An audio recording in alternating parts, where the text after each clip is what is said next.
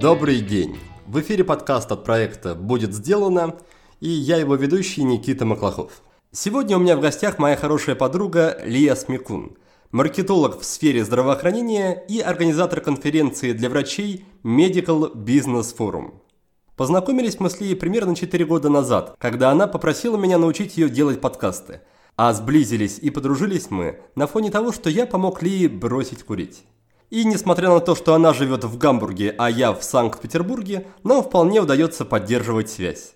Лия очень и очень энергичная девушка, к тому же с прекрасным чувством юмора. Так что я очень надеюсь, что сегодняшний выпуск не только принесет вам практическую пользу, но и заодно зарядит вас хорошим настроением как минимум до конца дня. Наша беседа затронет две ключевые темы.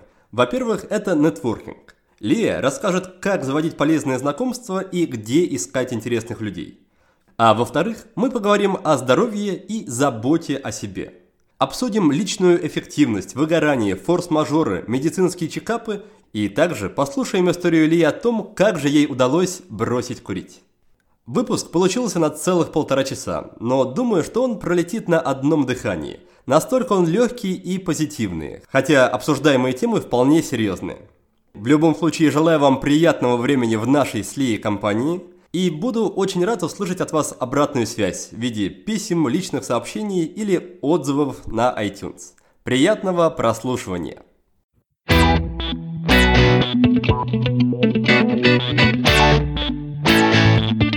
Лия, привет, я рад тебя слышать и видеть. Привет, Никита.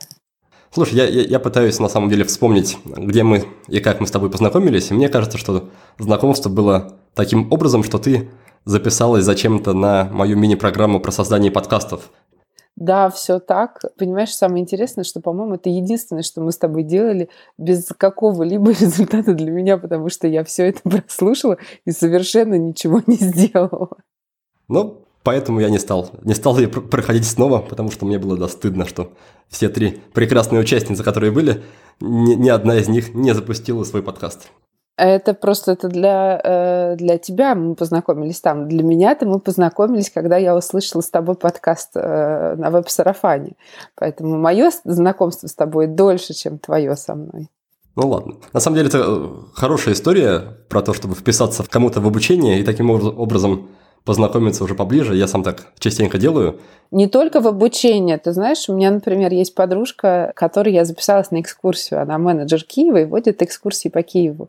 Э, увидев ее интервью где-то, я поняла, что она такая офигенная. Я хочу с ней познакомиться. И поняла, что довольно странно в моем возрасте писать людям, типа, давайте познакомимся. И я думаю, надо мне, ну, что у нее есть? У нее есть экскурсия. Я думаю, класс, схожу на экскурсию. Там и посмотрю, какая она в жизни. Ну, вот я сходила на экскурсию, мы с тех пор дружим можем. А у тебя, видишь, единственное, что ты продавал на тот момент и во что можно было вписаться, это был твой курс про подкасты. Угу. Ну ладно, не единственное, но одно из. И на самом деле, да, большая часть, мне кажется, сейчас моего окружения, моих близких друзей, это как раз мои студенты и выпускники. Ну и в какой-то степени ты одна из них, я этому рад. Я удивлен услышать от тебя, что для тебя написать кому-то «Привет, давай, давай дружить» – это что-то связанное с неловкостью. Мне кажется, что как раз тебе это совершенно никаких проблем не представляет. Ну, мне нет, но мне кажется, люди пугаются. Нет? Представляешь, я такая пишу, привет, Никита, давай дружить. И что ты такой, господи, что надо этой рыжей бабе? Понимаешь? А я такая, мне ничего не надо, ты просто классный, да? Ты так себе это видишь? И что ты думаешь в этот момент? Ну, хорошо. Какие у тебя тогда, помимо вот этого вписывания в чей-то проект, какие у тебя процедуры и методы знакомства с людьми?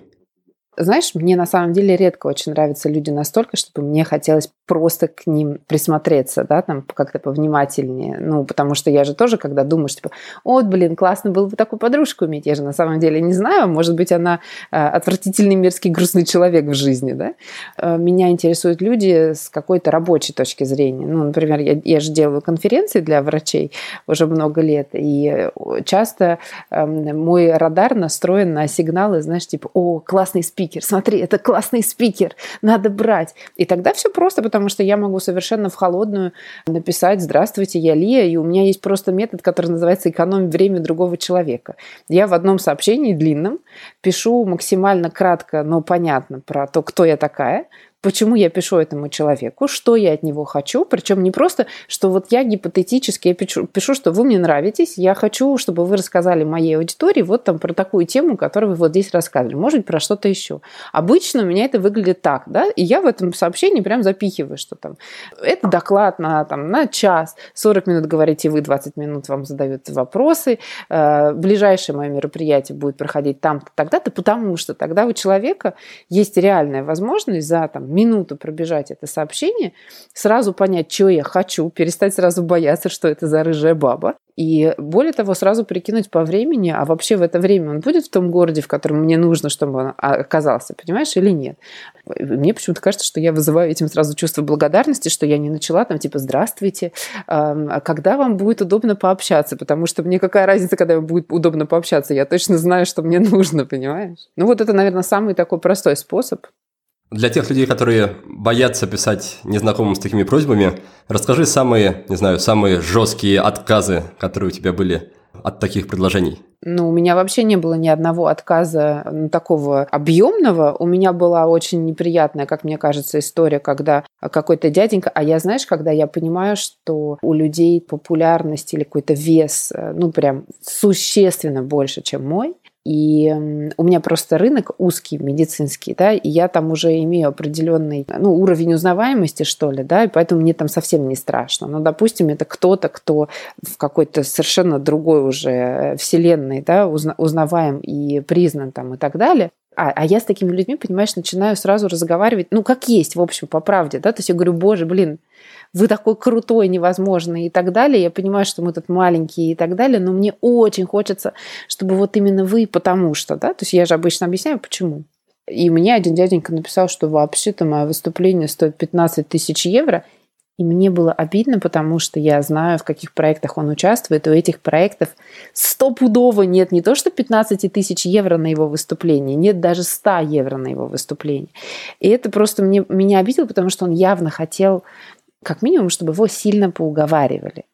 А мне вот прям точно не хочется сильно уговаривать людей, которые начинают с каких-то странных карт ходить, понимаешь? Потому что, ну, действительно. Причем я потом специально разузнала, конечно, никаких 15 тысяч ему никто никогда не платил. А в основном мои неудачи, так скажем, на этом поприще связаны просто с какой-то историей типа про график. Ну, например, есть одна э, прекрасная барышня, которую я сама хочу ну, как бы послушать, и мы с ней уже даже знакомы, то есть мы там с ней успели уже несколько раз сходить на какие-то там типа девичьи кофепития, но она никак не может у меня выступить, потому что просто мы не совпадаем по городу и времени. То есть в тех городах, в которых она мне нужна, она бывает не в то время, в которое мне нужно. И э, это, наверное, самый частый отказ, хотя, честно, их прям совсем немного. То есть, мне кажется, такая форма коммуникации, она прям самая крутая. Какое-то время писала посты, что, типа, если вам от меня что-то надо, пожалуйста, пишите, кто вы, что вы, почему вы хотите именно меня, что вы можете дать, не дать взамен, или там сразу пишите, там, у нас нет денег, но мы, что вы там, да, не знаю, банка соленых огурцов, или там, э, не знаю, там, покажем вас по нашему сыктывкарскому телевидению, понимаешь? А что по поводу тех историй, когда ты через Инстаграм кого-то приглашаешь незнакомого на прогулки? К чему это обычно приводит? Ой, сложное, сложные у меня отношения с этой площадкой. Э, у меня там есть э, минимум два аккаунта. Э, один это мой прям личный. Он про то, что я живу в городе Гамбург, и у меня есть ребенок, которого я там не свечу, но просто часто мои интересы там пересекаются с какими-то там около мамскими, так скажем, да. И я в этом инстаграме в основном собираю какие-то штуки для того, чтобы можно было людей, которые приезжают в город и говорят, Ли, что, куда нам там сходить, что у вас там по музеям, ресторанам и так далее, сказать, вот смотри, смотрите, идите в мой инстаграм, там все про это есть. Есть второй инстаграм, который мой рабочий, где я пишу про мои мероприятия для врачей и клиник. Но, если честно, то прогулки, конечно, какие-то я собирала в моем первом, э, ну, в таком, в личном, да, так скажем. Э, я пишу там только про то, где вкусно поесть, и не знаю, что приезжает там мой любимый фотограф в город и так далее. Очень по-разному реагируют люди. Я давно, честно говоря, зареклась это делать. Это, наверное, пережили многие, кто уезжал э, в другую страну на постоянную жизнь. Очень многие люди, с которыми я здесь иногда общаюсь, вряд ли бы попали вообще в мое поле зрения, если бы я жила в городе Москва, где я родилась, да? просто потому что была бы совершенно другая выборка. И Германия в этом смысле какой-то обреченный регион. Здесь реально очень мало людей, с которыми просто, ну, ты на одной волне. Я не знаю, мне кажется, что у меня в Гамбурге есть типа четыре подружки, с которыми мы все равно довольно редко общаемся. Тоже экспаты, как это, да? Да, да, да. Ну, я сейчас говорю про русскоязычную аудиторию, которая читает мой блог и которая может пойти на авантюру серии «Девочки, пойдемте пить кофе». Это очень сложная история, потому что очень маленькая выборка, понимаешь? И, соответственно, из тех 100 тысяч человек, которые говорят на русском языке в этом городе, меня читают там типа 5. Из этих 5 в то время, в которое я там говорю «Эй, пойдемте пить кофе», могут 200 э, человек, из них там 100 не хочет, 50 э, э, неудобно время, 20 непонятно по месту, а 10 из 10, которые захотели, значит, у 5 что-то пошло не так, они не пришли. Вот. Ну и вот итоге, знаешь, кто дошел, тот молодец. Ну, короче, нет, я уже зареклась этим заниматься. Я прекрасно, знаешь, наладила всю общение э, через э, онлайн вообще все возможности. Поэтому мне совершенно нормально. Я иду гулять с собакой, разговариваю с подружкой из Лондона, в такси разговариваю с подружкой из Москвы. То есть, да, это, конечно, исключает возможность обняться или куда-то вместе физически сходить. Но если вот на тему поболтать, то с этим вопрос вообще решен. Недавно я видел такой гаджет, он, правда, не для дружеских, для романтических отношений. Суть в том, что надевают пара браслет, и, допустим, они в разъезде или один на работе, другой дома, и каждый раз, когда ты думаешь о своей половинке, ты нажимаешь на кнопочку, и у твоей половинки вибрирует браслет, и она понимает, что ты о ней думаешь. Господи, Никита, ну почему ты рассказываешь про такие пуританские средства? Уже давно есть вибраторы, работающие дистанционно. Что ты мне тут про браслеты? Ну мы же про друзей говорим, а не про ну хорошо, зачем мне вот это вот сообщение, что Маша как раз про меня сейчас думает? А представляешь, потом полгода ничего не вибрирует, и что? Я буду переживать, что с ней что-то случилось. Как можно про меня не думать? Расскажи, насколько тебе легко или сложно дается поддержание как раз всех этих удаленных связей с старыми, новыми друзьями. Не чувствуешь ли ты себя в своем гамбурге оторванной от, от мира, от друзей, от родных? Я живу в Германии уже типа 12 лет. Мы все здесь это чувствуем. То есть не, давайте не врать друг другу. Конечно, это отрыв от социума, к которому ты привык, и от э, очень большого количества людей, которые говорят на твоем языке, которые смотрели мультики, которые смотрел ты, которые э, знают, что ты процитировал сейчас какую-то старую шутку про Гадю Петровича Хренова. Э, с самого начала, когда я переехала, у меня же не было вот этой обреченности иммигрантов первой и второй волны, которые вообще уезжали непонятно насколько и, скорее всего, навсегда. Поэтому я могла спокойно прилетать там раз в месяц, раз-два в месяц э, в Москву, общаться с подружками. Другой момент, что для тех, кто только переезжает, я могу сказать, что вы должны будете проходить те этапы, примерно как принятие, э, что там, это гнев, принятие, вот это вот все, да. Все проходят этот путь. Сначала, когда ты куда-то переезжаешь, и ты приезжаешь в первый раз домой, просто миллион людей, которые говорят, да, быстрее, когда же мы с тобой встретимся, и ты такой чувствуешь себя немножечко суперстар, знаешь, ну что все, все хотят с тобой встретиться вообще, вообще все такое класс. И ты чувствуешь, что ты все правильно сделал. Ты вроде уехал в страну, которая тебе э, кажется правильнее для жизни. Вот, с другой стороны, ты такой прям еще приезжаешь, и все тебя любят. Но буквально через две такие поездки, э, две-три, может быть, начинается новая фаза ваших отношений, когда ты приезжаешь, а у людей есть ощущение, что ну ты же еще приедешь. Поэтому что с тобой встречаться сейчас? Поэтому, например, у меня есть приятница, с которой мы не виделись несколько лет, и последняя наша попытка встречи закончилась тем, что она мне написала, слушай, я посмотрела, тут пробки два часа. Неудобно мне ехать, давай, не надо, как-нибудь потом. Поэтому прилетаю иногда выступать в Москву или в Питер, и я понимаю, что я могу встретиться с одним человеком. Потеря большого количества людей, которых ты считал друзьями, которые на тот момент точно ими были, это нормально для истории, когда ты переезжаешь навсегда, с ощущением, что навсегда в другую страну. Вот. Но это просто норма, надо принять, что это не ты говно, поэтому с тобой никто не хочет общаться, а что, ну, просто вот, да, такая ситуация.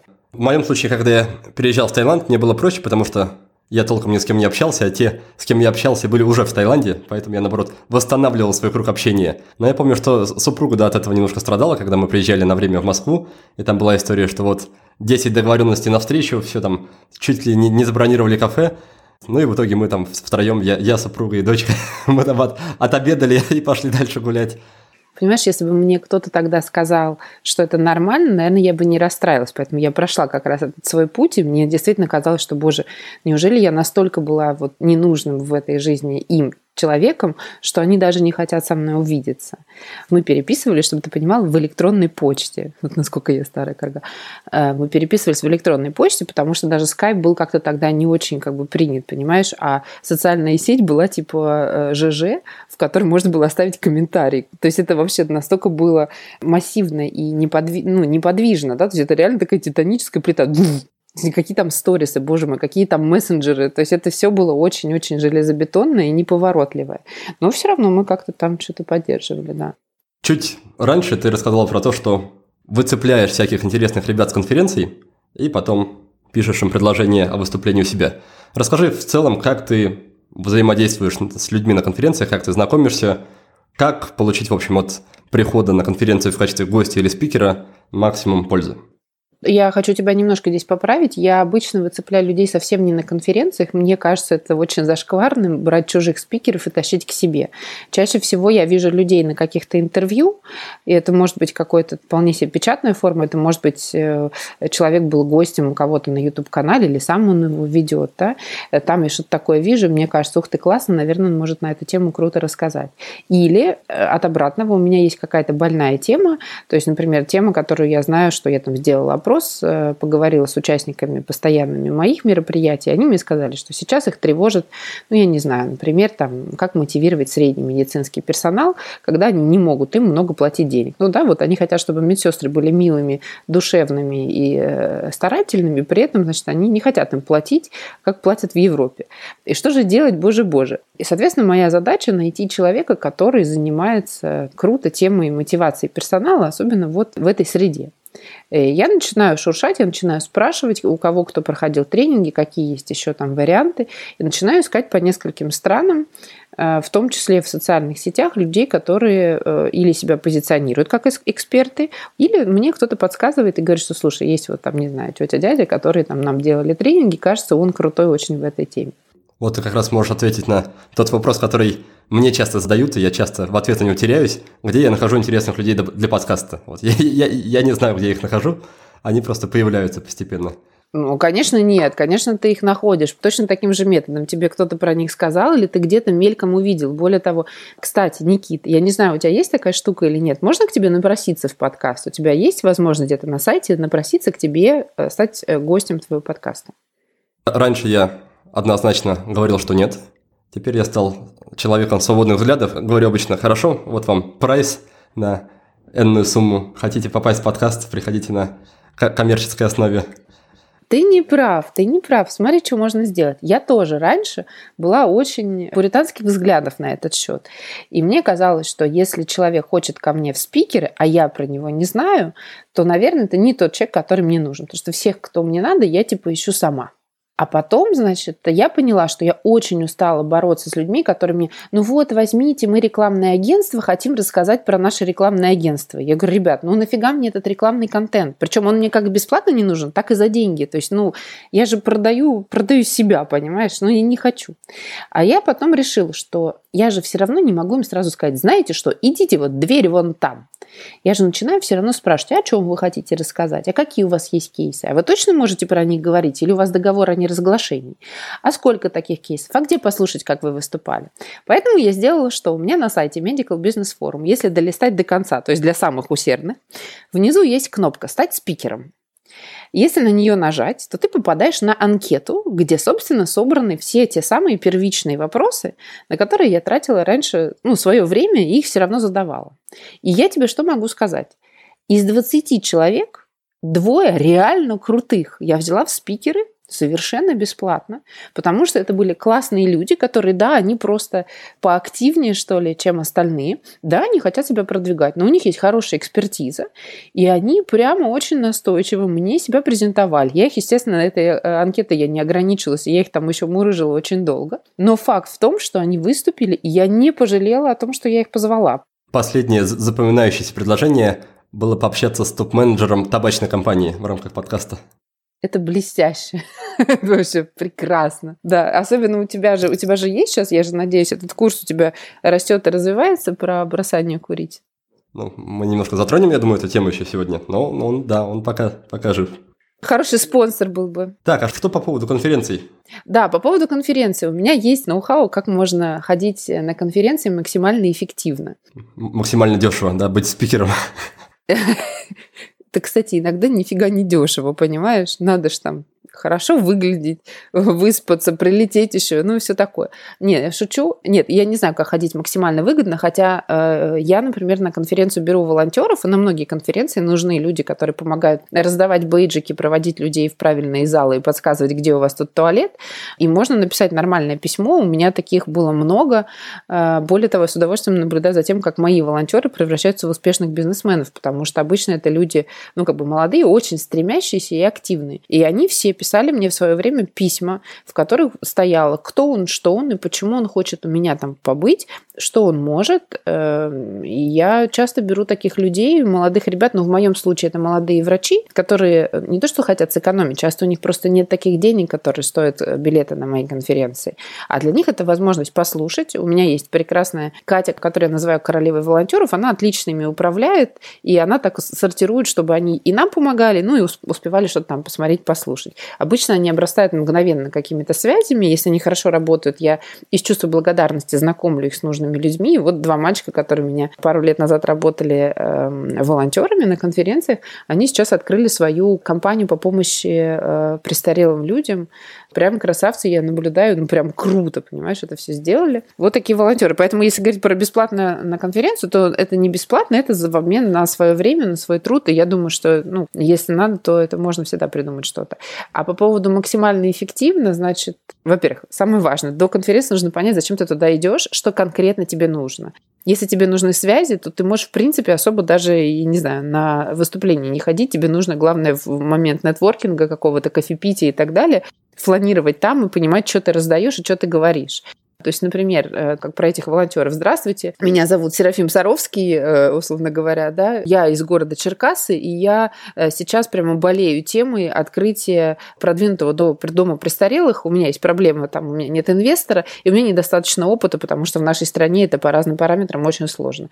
Вот если бы вы кого-то мне подсказали, я бы вам был бы очень признательна даже трансляция вот этой мысли, даже совершенно человеку, который вот там не из Черкасов этой темой не увлечен, но ты сразу рассказал человеку, что тебе нужно. Ты сэкономил его время, в том числе в случае, если ты ему по этой теме не интересен. У тебя еще осталась футболка, на которой написаны твои контакты? Ну вот ты понимаешь, сразу все, все раскрыл, всю тайну. Да, у меня есть футболка, на которой написаны, написано мое имя, скайп, моя электронная почта, два моих телефона, значит, и что-то там еще. Почему я не то чтобы не рекомендую, но почему я это советую делать не всем, потому что зачем она мне была нужна? Я сделала такую себе футболку, потому что на каждой конференции со мной хочет пообщаться максимальное количество людей, еще желательно сфотографироваться. А количество времени в перерыве у нас у всех одно и то же, да, а все остальное время я веду мероприятие и модерирую его. Когда я стою и общаюсь, стоят сзади люди, которые ждут, когда они могут пообщаться со мной. Когда я понимала, что очередь там уже такая основательная, я снимала пиджак, и у меня на спине крупными буквами, да, написаны все мои контакты. Она где-то есть, не могу не поднимать рука выкинуть, понимаешь? Это тоже один из способов. Для фотографов всегда говорю, что пишите на всех этих ремнях и, и на чем вы носите аппаратуру тоже ваши контакты. Это может быть как телефон, если у вас какое-то уникальное имя для соцсетей, э, чтобы вас можно было сразу найти. Да, QR-коды тоже подходящие.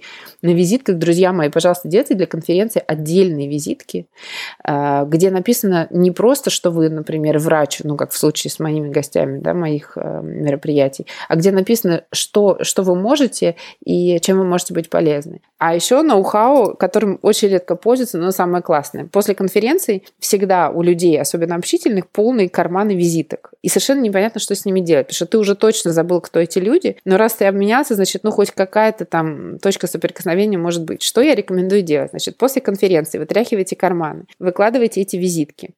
Дальше вы пишете одно письмо, одно, в котором вы пишете «Здравствуйте, я Лия Смекун, я организатор Medical Business Forum, мы наверняка с вами там познакомились. Хочу не потеряться. Сейчас меня интересует поиск новых площадок. Medical Business Camp, который мы делаем по теме маркетинга, будет у нас в Одессе в апреле.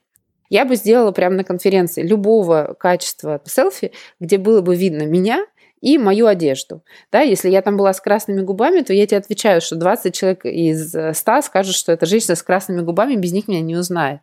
Я бы приложила эту фотку к этому письму, предложила бы продолжить общение. И дальше я бы вот это одно единственное написанное письмо отправила бы тем людям, которым мне дали визитку. Я надеюсь, ты их в скрытую копию добавляешь?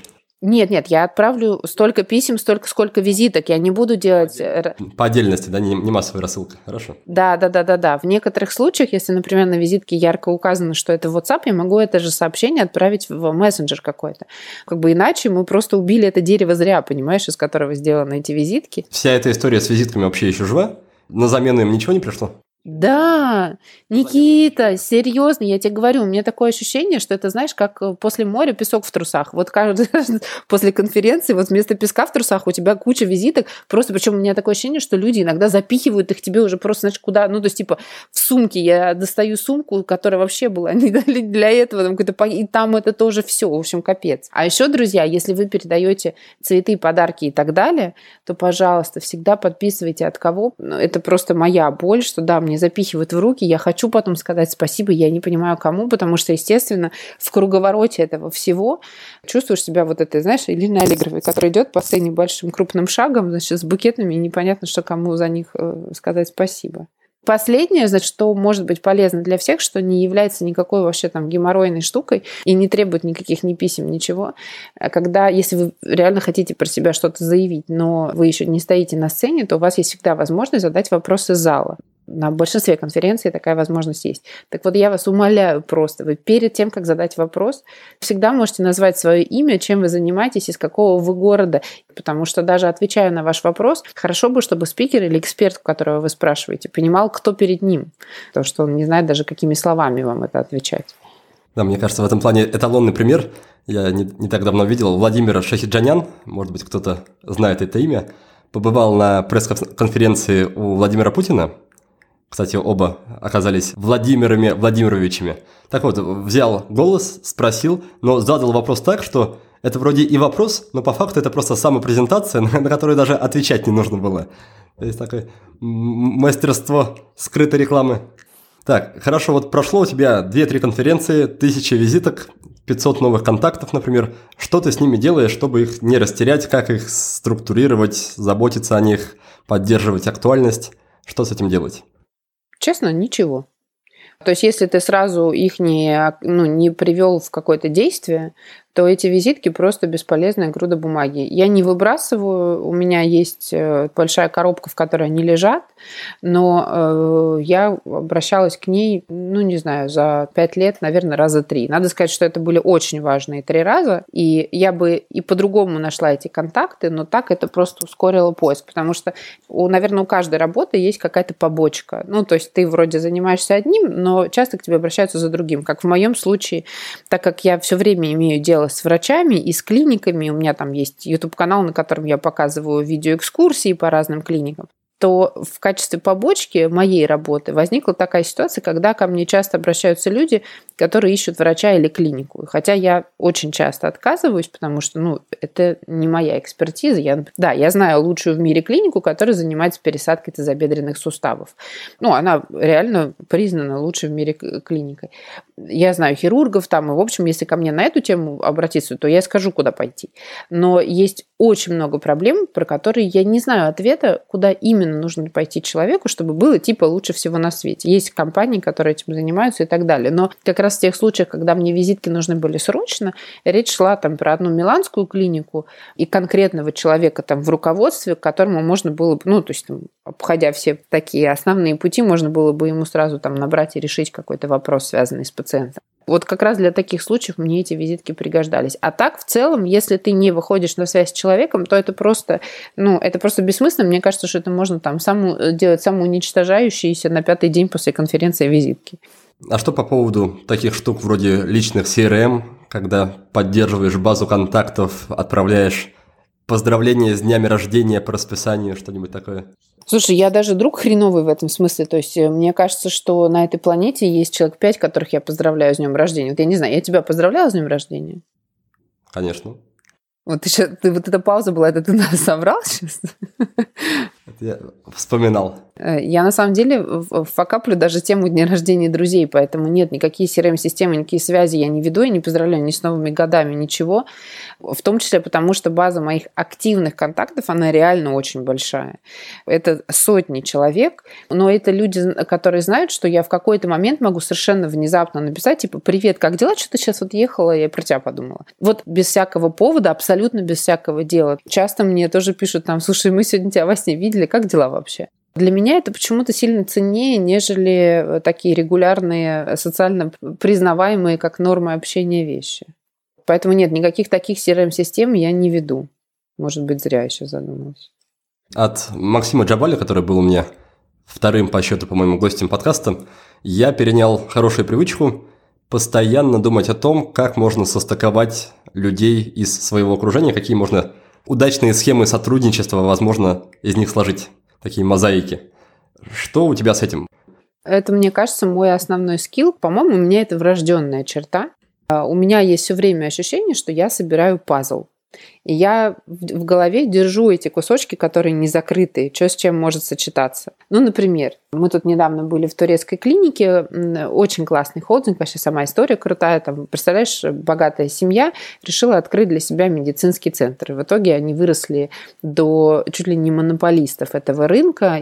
Тебе бы понравилось. Я видела э, систему подготовки медсестры в конкретном отделении, значит, на время ее стажировки на две недели. Это документ листов на 400, который состоит в том числе из микротестов, которые она проходит на каждом этапе. Просто огонь. То есть я не могу себе представить, как устроен вот этот, вот этот космос их этой системы. Ну, короче, мы были в, в одном из этих госпиталей, что-то там мы ходили, смотрели, они говорят, ты знаешь, мы хотим открыть представительство в Украине, и нам нужны партнеры из крупных клиник, там вот познакомь нас с этими, если можешь, познакомь нас с этими.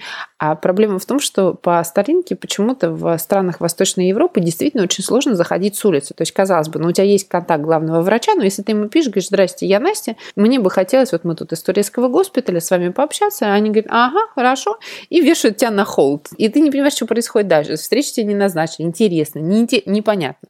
Но если это там, типа, мы отли, они говорят, о, класс, все, когда вы можете, давайте созвонимся. То есть почему-то это работает лучше. И, значит, просто как работает моя голова. Я говорю, слушай, а ты понимаешь, я говорю, мы летели в прошлый раз с одним мальчиком, он из Запорожья. Он там недавно открыл клинику, а мы с ним летели в Тбилиси смотреть клиники Грузии. И я помню, что точно есть прямой рейс Запорожье-Стамбул. Я его видела на табло. А тебе нужны партнеры в Запорожье, потому что они открыли новую клинику. Это событийно разные фрагменты в моей жизни, которые я такая, о, класс, оно сложилось. У меня это происходит совершенно независимо ни от чего, я не прикладываю никаких усилий, это самое мое любимое занятие. И это то, чем я занимаюсь у себя на конференции в перерывах, когда у меня появляется хоть какое-то окошко времени, когда ко мне подходит человек, представляется, если он не говорит, чем он занимается, я говорю, о, а давайте я вас познакомлю, значит, потому что у меня мысль сразу пошла, ага, у них МРТшный центр, мне нужно их познакомить с теми, которые не конкуренты, но в другом регионе занимаются похожими, ну, понимаешь, да? Вот, и я этим занимаюсь постоянно, да. Что в этом для тебя? Кайф, потому что я знаю, что очень часто от такого коннекта растут проекты, получаются большие вещи. Ну, то есть ты прям видишь, как меняется мир. Вот эта картинка до-после, ну, она очень показательная, яркая и очень быстро происходит. То есть я понимаю, что я их сейчас познакомлю, блин, они же такое смогут сделать, понимаешь? Это вообще будет бомба-ракета. Вот, и, ну, и меня от этого прет. Ну, вот все. А с учетом того, что ты никакую личную CRM не ведешь, как ты все и всех удерживаешь в голове, как ты вспоминаешь в конкретной ситуации, с кем именно хорошо было бы человека познакомить? Ну, я как-то помню.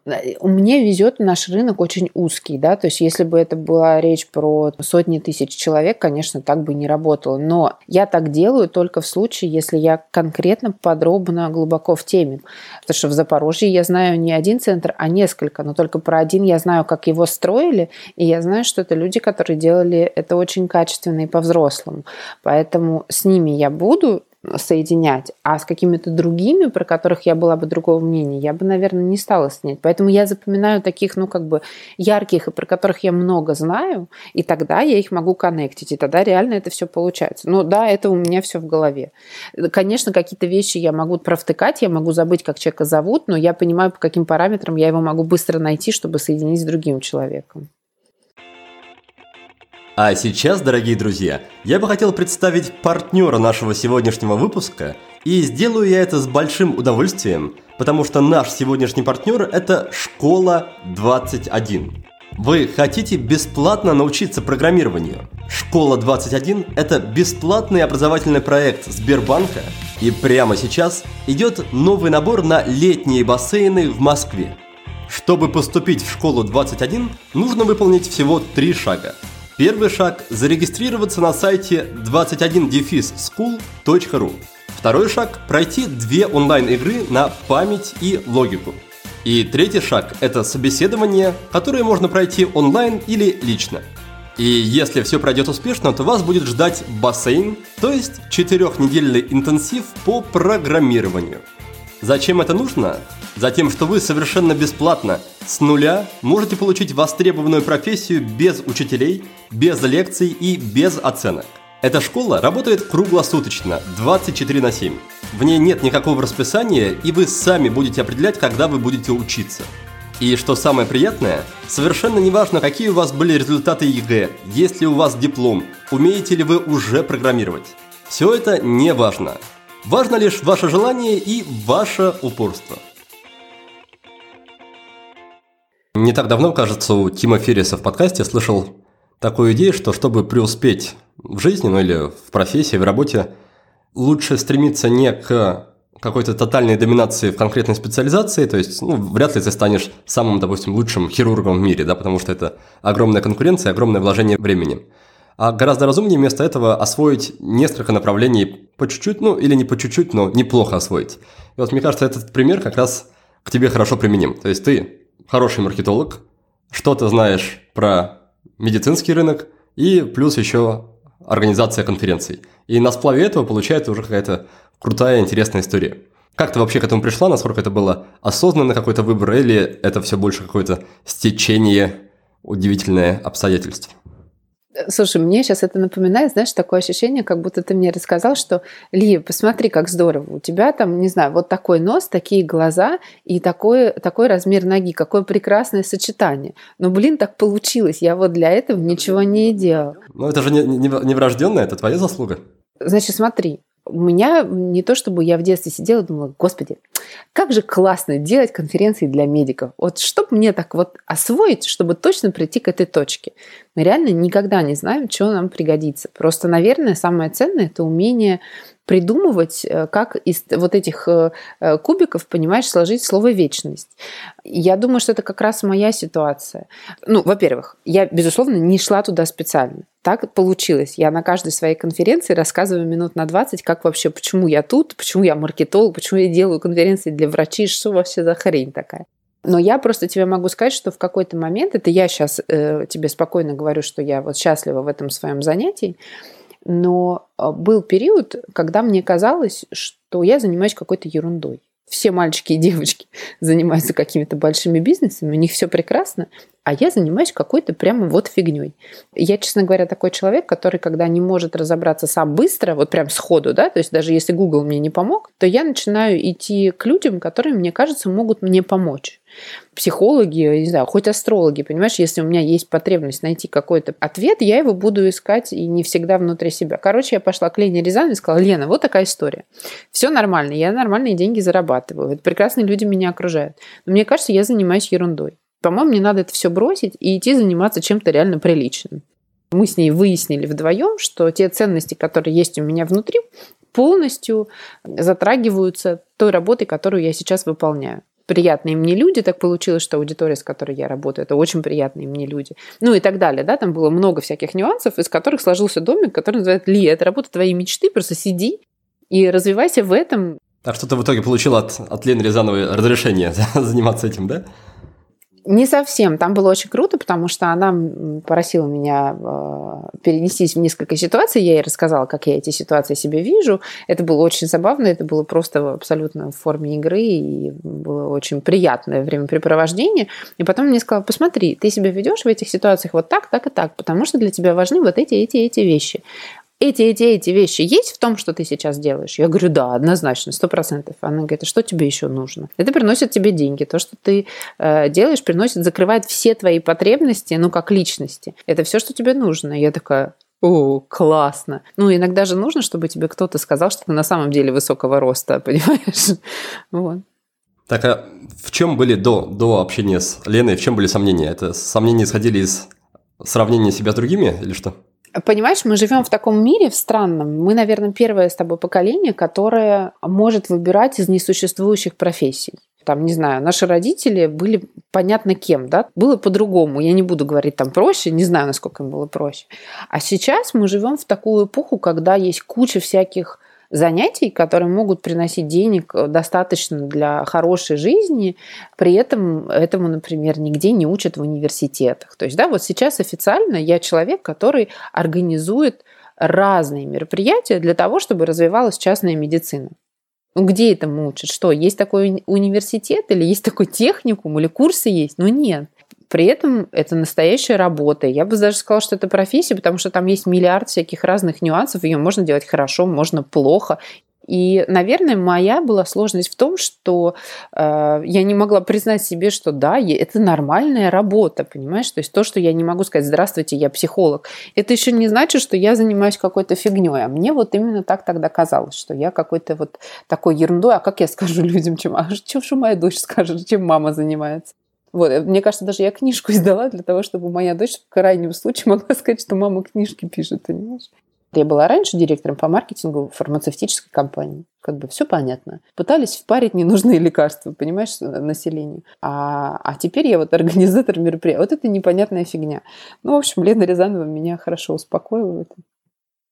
Что по поводу стресса и всяких незапланированных ситуаций, когда в последний момент подводит подрядчик на конференции, спикер не успел на самолет. Думаешь ли ты по-прежнему о том, что это твоя работа мечты в такие моменты? Да у меня жизнь мечты, не работа мечты. Ты что, не надо так упрощать.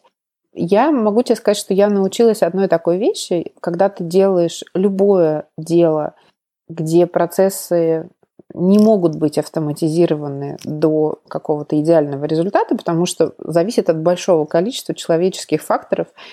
И э, там те регионы, в которых я работаю, это места, в которых может взять и отключиться интернет, например, в районе. Ну, я ничего не могу сделать.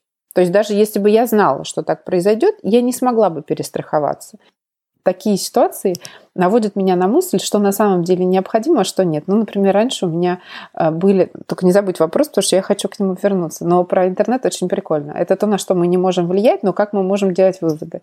У меня раньше была возможность для людей купить э, доступ к онлайн-участию в конференции. И когда в один момент в Киеве, где мы проводили мероприятие, в том районе, где находился наш конференц-зал, просто отключили интернет во всем районе, услышала про себя очень много негативных вещей. Почему? Я говорю, ну у вас же будет запись, мы же все это смонтируем и вам выложим вот в самое ближайшее время.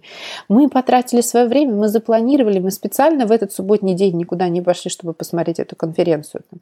И я решила, что так, хорошо, стоп, что я могу сделать? Я сделала простую вещь. Я просто отменила онлайн-участие и оставила тупо возможность купить записи, потому что я понимала, что я не могу гарантировать классное качество и не готова к этому стрессу больше. И по сути, никакой острой необходимости, это же не вручение Оскара, не чемпионат мира по футболу, когда ты должен вот в сию секунду знать, что там произошло. Я просто оставила возможность купить записи, и люди их получают через несколько дней после конференции. Идеально, понимаешь? Но чему я научилась у себя на конференциях буквально с одного раза, когда я понимала, что объективно может пойти не так все вот буквально, понимаешь, может прилететь спикер, который прекрасно выступает на конференциях, а потом окажется, что он летел первый раз в жизни, и у него все фобии, которые только можно представить, и он тупо не может выйти на сцену. И в этот момент ты вспоминаешь, что у тебя вообще-то 5 лет обучения на психфаке, и ты психолог по образованию, и ты сидишь и 40 минут с ним занимаешься всем, что ты помнишь вообще, только чтобы оно заговорило. Или, например, что спикер может выйти, замолчать и начать плакать, потому что очень испугалась. Все классно, нормально, выступала миллион раз. Случиться может с каждым. Короче, чему я научилась? Это офигенная история, которую можно применять не только на конференциях, а вообще по жизни. Я понимала после первой конференции, что когда ты добегаешь до итога, ну, то есть все прошло, и типа все довольны. Ты мертвый. Ты думаешь, хорошо, я сейчас отдохну, и случится катарсис. Вот фонтан, фейерверк, и тебе будет классно. Нет, при достижении цели цель обесценивается, поэтому никакого фонтана там не будет. Я поняла, что если я не научусь кайфовать в момент, вот когда оно происходит, я ничего не буду получать, это все будет абсолютно, ну, как бы это там с пользой для людей, но для меня лично это будет просто вот самоубийство. И я себя научила к следующему. Вот я стою, представляешь, да, зал 200 человек, как в амфитеатре. Стоит спикер, он что-то говорит, с левой стороны от меня звукает, мне вообще никто не видит. И я стою и понимаю, вот прямо сейчас все нормально. Класс. Кайф, да? Кайф. Нравится тебе? И сама стоит такая, нравится мне, все супер. Я не знаю, ты едешь на какую-то очень важную встречу, и ты понимаешь, что она даже вот сразу не сулит тебе ничего хорошего. Знаешь, с каким-то адвокатом или еще с чем-то. Но ты вот едешь, и ты едешь. Все классно, тебе на голову ничего не капает. Ты едешь, не знаю, в классной машине. Класс? Класс. И вот это вот тихое ощущение, все хорошо. Когда я его научилась ловить не от того, что что-то произошло хорошее, а от того, что ничего плохого не происходит, ну, это прям вообще волшебный новый мир. Да, спасибо большое, что это проговорила. Я полностью согласен с тем, что никакой результат, никакое достижение не может эмоционально оправдать и компенсировать страдания, мучения и прочие негативные эмоции, которые были в процессе. Вот поэтому если в процессе мы не получаем удовольствия, то оно не появится после. Да, это так. Что у тебя творится с твоей личной эффективностью, планированием и прочим? К чему ты в итоге пришла? Довольно сложно сочетать личную эффективность и эффективную работу своего бизнеса. У меня это не удалось объединить в какую-то единую систему. Я просто расставила собственные приоритеты. Наши с тобой занятия мне сильно помогли расставлять приоритеты дел по времени. Да? То есть если раньше я пыталась просто вот все, что вспомню, запихнуть в сегодняшний день, и каждый вечер я себя корила за то, что я не смогла выполнить эти дела, которые объективно, во-первых, не могли быть выполнены за такой период времени, а во-вторых, никакой необходимости в их выполнении в этот период времени не было. Э, я очень хорошо умею делегировать и переносить на правильные сроки какие-то дела. Получаю, знаешь, какие комплименты, типа «нифига себе вы планируете за полгода». Вот реально долгое планирование дает ощущение свободы. Потому что ты можешь тогда выбирать там, подрядчиков, какие-то маневры, ты можешь менять решения, но только тогда, когда ты это делаешь с хорошим временным люфтом. И это очень приятное ощущение, что ты можешь и передумать, и перестроить, перерисовать, передоговориться – у тебя реально есть на это время. Планы Б тоже спасают, знаешь, если ты забронировал стол не в одном ресторане, а в трех, ну, явно где-то ты поешь. Но это ну, такой геморройный как бы вариант. Э, что мне помогает? Наверное, из не очень обычного. У меня есть до сих пор бумажный ежедневник, как бы я ни переходила во всякие планировщики электронные, бумажный ежедневник, у которого есть, пожалуй, одна функция. Там хранятся важные списки и идеи. Я туда не записываю каждый день какие-то дела, но там, например, если я планирую летнюю конференцию, я ее могу планировать за год вообще, и у меня есть идеи по поводу спикеров, я туда аккуратненько все выношу, и тогда, когда у меня там родилась новая идея, я возвращаюсь к этой странице, и там все записано. Почему-то от руки у меня это работает лучше. Это по-прежнему твой Малескин любимый? Нет, у меня есть новая любовь. Неважно, где, я могу это делать где угодно. У меня нет сейчас привязки к э, самому инструменту, да, к продукту. Значит, там в чем нюанс? Э, у меня есть разворот на каждый месяц, и на этом развороте стоит три каких-нибудь, ну, не знаю, это может быть два-четыре супер важных дела, то есть то, на чем мне нужно держать фокус, то, что очень важно в этом месяце. Продать первые 20 билетов на участие в какой-то моей конференции. Как бы ни казалась цель большой, но фокус внимания может переключиться в любой момент. Не знаю, простуда ребенка или необходимость решить какие-то проблемы или не проблемы с налоговые, про которые ты забыл, и ты реально все, ты уже потерялся, и ты не идешь в ту сторону, в которую ты должен прийти. Там же я выписываю уже по скрипту прочитанные книжки и просмотренные фильмы, и там же я отмечаю, у меня есть несколько параметров, про которые мне очень важно не забыть. Про здоровье, про семью, про поездки, про развитие и про работу. И есть отдельный пункт про настроение. Я туда выписываю важные вехи, которые реально наполняют мою жизнь. Мне это было очень важно, потому что в какой-то момент я понимала, что я занята все время, я все время что-то делаю, но в конце месяца казалось, что я а ничего не произошло. То есть я вроде работала, работала, а ничего не случилось. И я плохая, не знаю, мать, хозяйка, владелица компании и все такое. И когда я начала выписывать, что на самом деле происходит в моей жизни, типа прочитала книжку, надо записать. Записала эту книжку, и в это время я посмотрела сразу, на чем мне нужно фокусироваться на, в этом месяце, что мне не забыть, и какой у меня провисает сектор. Ну, например, я записала, что я сходила три раза в кино с ребенком, но при этом провтыкала, например, записаться на какое-нибудь обследование к стоматологу, да, и, короче, с одной стороны, мне это помогает понимать, что все ок, я нормально все живу, полной жизнью, у меня там все э, секторы э, хорошо работают. Вот. Э, с другой стороны, я помогаю себе фокусироваться и видеть, что там закрыто хуже. Ну, вот так. Как часто ты сталкивалась или сталкиваешься по-прежнему с, с неприятными состояниями вроде выгорания, отторжения по отношению к работе, апатии и прочему? И как ты из таких состояний выбираешься, как восстанавливаешься после конференции? Это разные вещи, значит, потому что вот это состояние, про которое ты спросил, оно, пожалуй, бывает до, в момент подготовки или в момент обдумывания какого-то продукта. Это банальная же наверное. Я просто поняла, что не надо придавать знак и цвет этому всему. Это просто ощущение. У тебя есть ощущение радости, и мы привыкли говорить, о, класс, радость, это юху. А у тебя есть ощущение такой апатии, нежелания чего-то делать. Но это же тоже просто ощущение. Зачем надо к этому относиться? У меня вот такое настроение, это прям капец, как плохо. Сейчас все легли и умерли.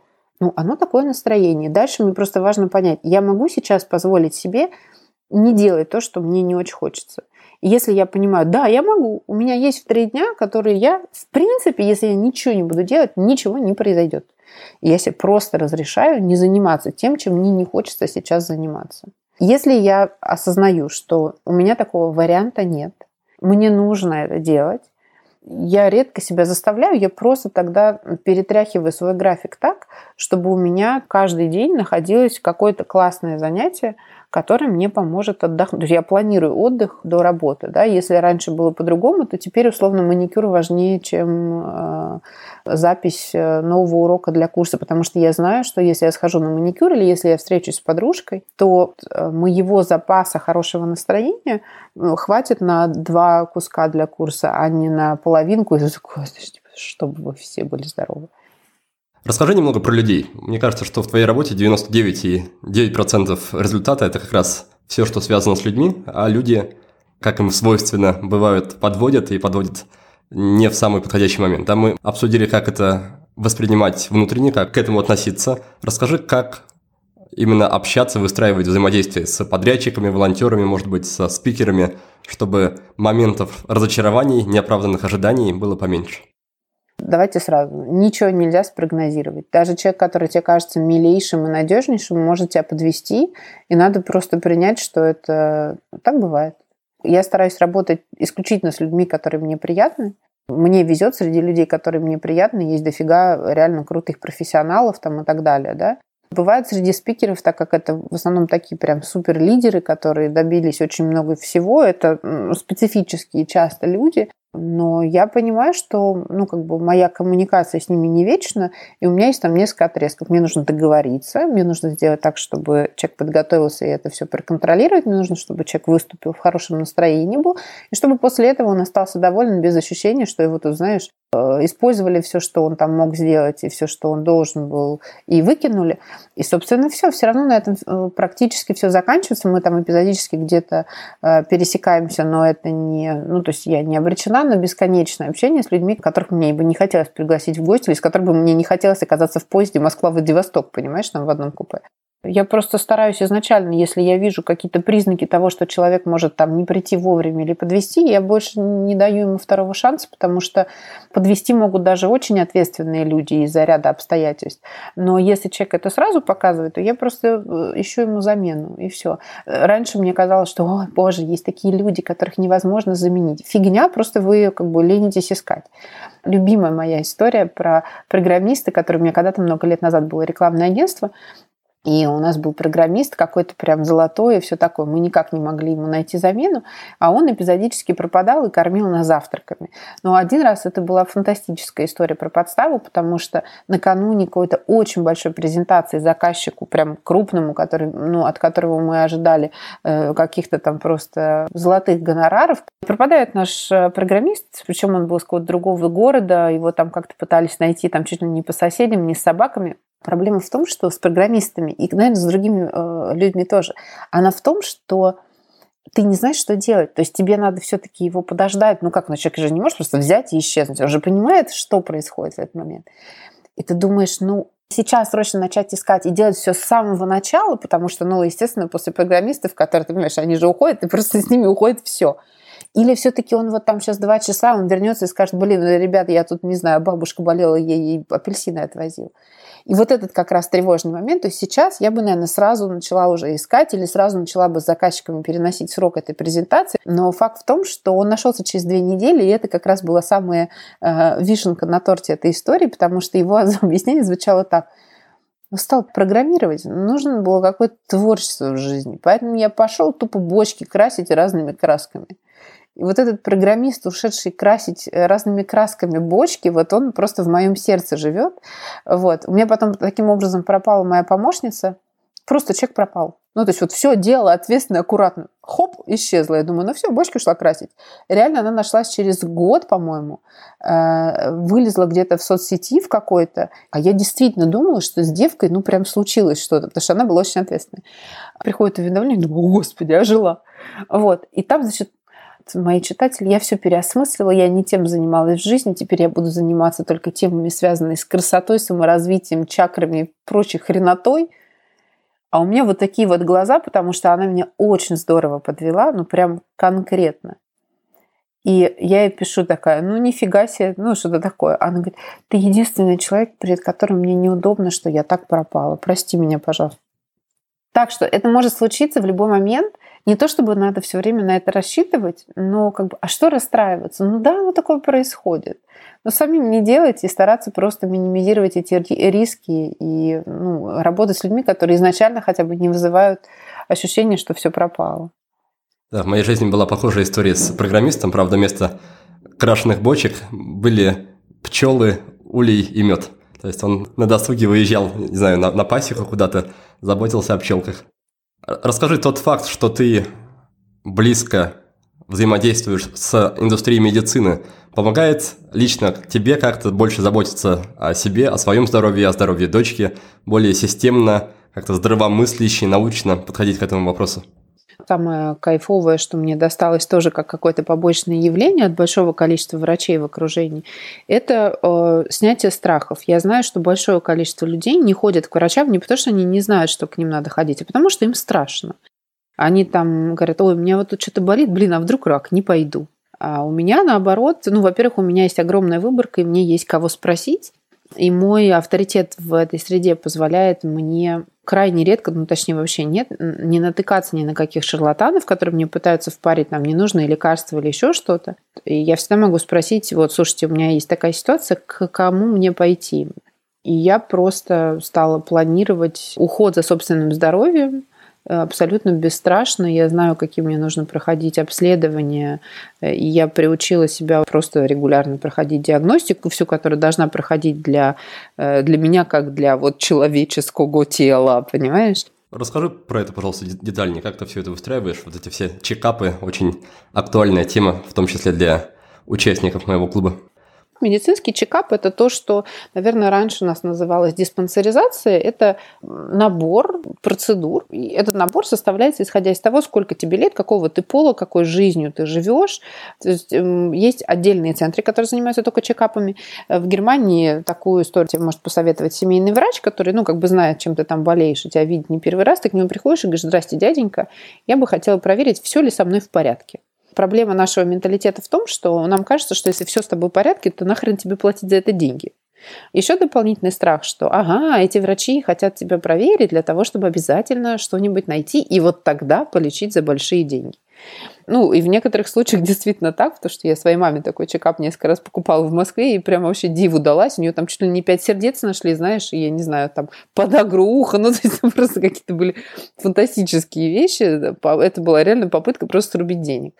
Но в моем случае это выглядит следующим образом. У меня нашли глаукому, короче, про глаукому, друзья.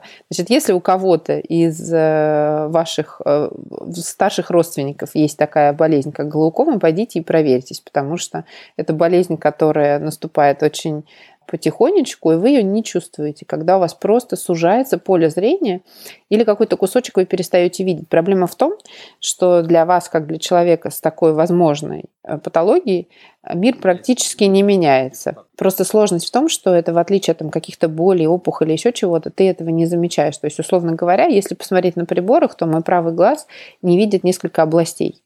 Но если ты спросишь меня, я тебе скажу, что я вижу все только у меня иногда там головные боли или там головокружение легкие, да. А просто дело в том, что наш мозг дорисовывает картинку. Ну да, это, это та, же самая история, что со слепым пятном. Оно, оно есть, но мы не знаем, что оно есть. Да.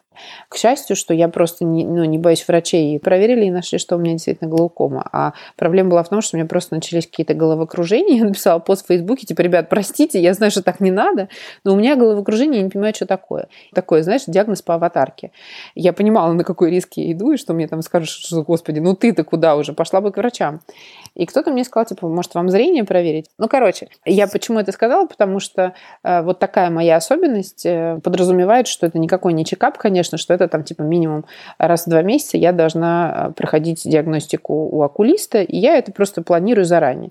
Э, вообще история с планированием э, ухода за собственным здоровьем самая крутая, потому что, например, тема стоматологии, если ты себе планируешь, что ты ходишь минимум два раза в год на диагностику и э, гигиеническую чистку, в общем, снимает большое количество рисков того, что ты внезапно сляжешь с острой зубной болью и вынужден будешь просто к ближайшему стоматологу платить, в общем, те деньги, которые он скажет, и у тебя не будет даже нормального состояния вообще головы для того, чтобы принимать решение, нужно тебе, не нужно, может к другому сходить и так далее. То есть это вот эта история с, с паникой и с ситуацией, когда, когда ты разгребаешь уже что-то горящее. Поэтому там стоматолога я тоже планирую заранее.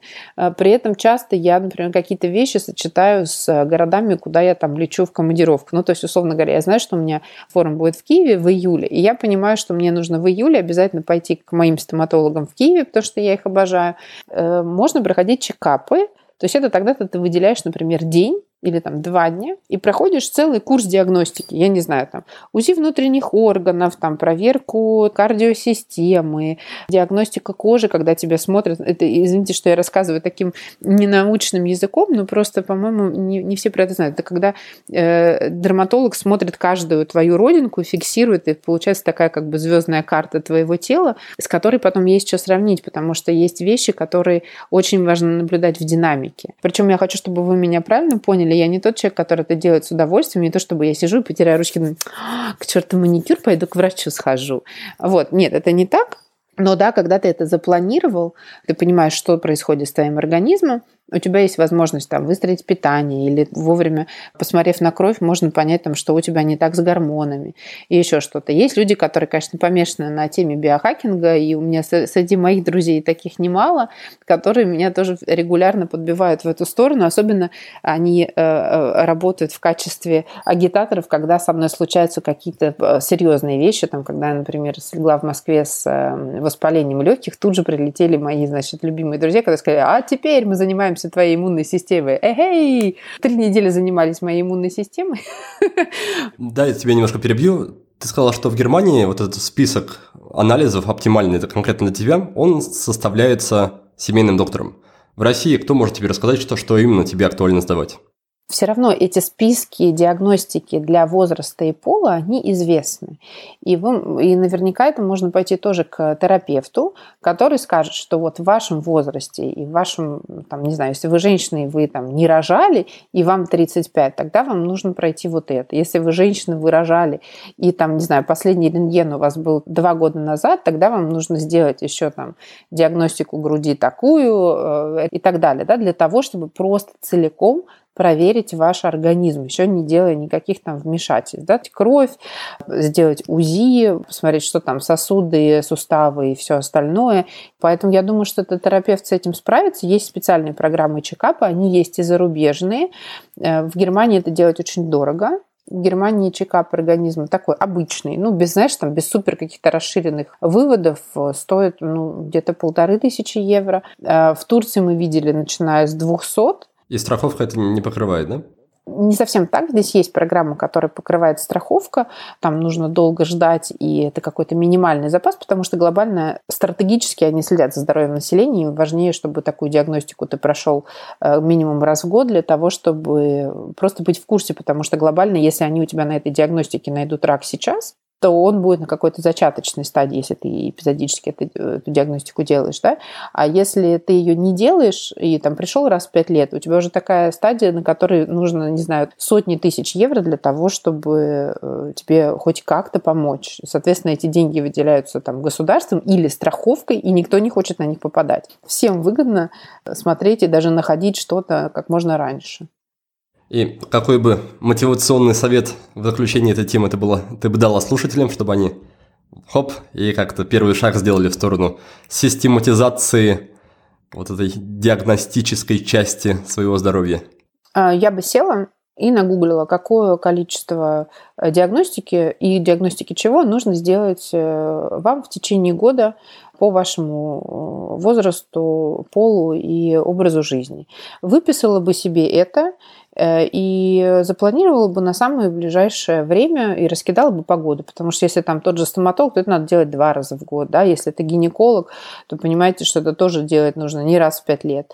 Я бы это просто раскидала, запланировала, записалась на эти консультации. Я не очень люблю государственную медицину, хотя там есть прекрасные врачи, но как система это меня не устраивает, да, то есть идти в поликлинику и получать эти квиточки, это вообще история такая тяжелая, но я бы просто запланировала э, прям реально на год вперед, посмотрела бы, чтобы это не выпадало на какие-то отпуска и так далее, для того, чтобы... Потому что наш мозг иногда генерит нам такие решения, которые невозможно реализовать, знаешь? Заведомо невыполнимые. Да, да, да, да, да. Вот. Я бы сразу себя подстегнула и промотивировала сделать нормально, ну и записала бы себя к хорошим врачам в хорошей клинике, может быть, в разные. И начала бы просто это делать постепенно, планомерно с полным ощущением, что все, я же записана, вот я иду там в сентябре к стоматологу или там я иду в июне к гинекологу.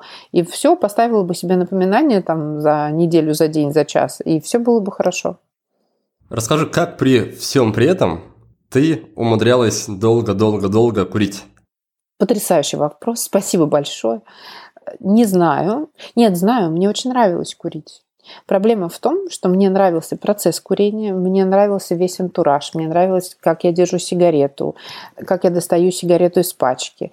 У меня были очень многие картинки, которые мне были симпатичны, вызывали хорошие ассоциации, они также ассоциировались с вот этим процессом курения.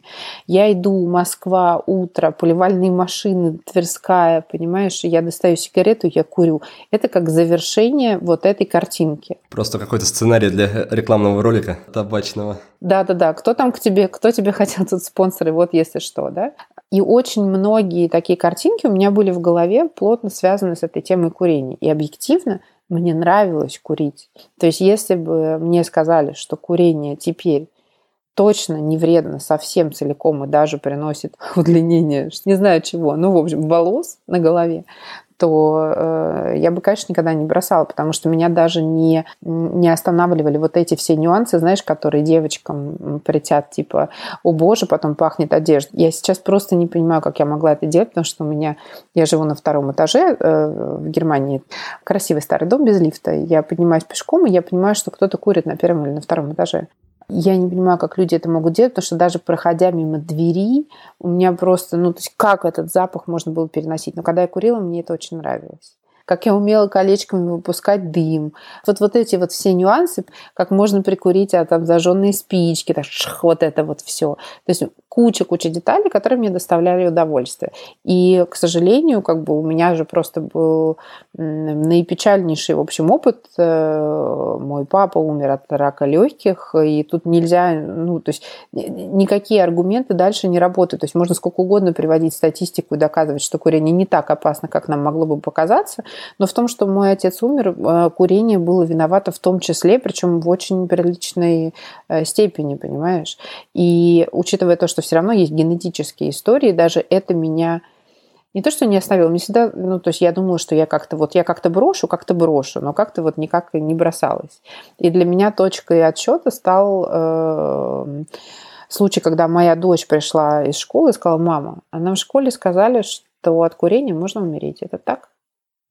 И я не могла ей соврать и сказать, что нет, это точно не так. И я сказала, что да, курение очень вредно. Она говорит, мам, ты можешь не курить? Потому что я не хочу, чтобы ты умерла. Я как просто представила, что в какой-то момент я прихожу к ребенку и говорю, знаешь, дочь, у меня рак легких.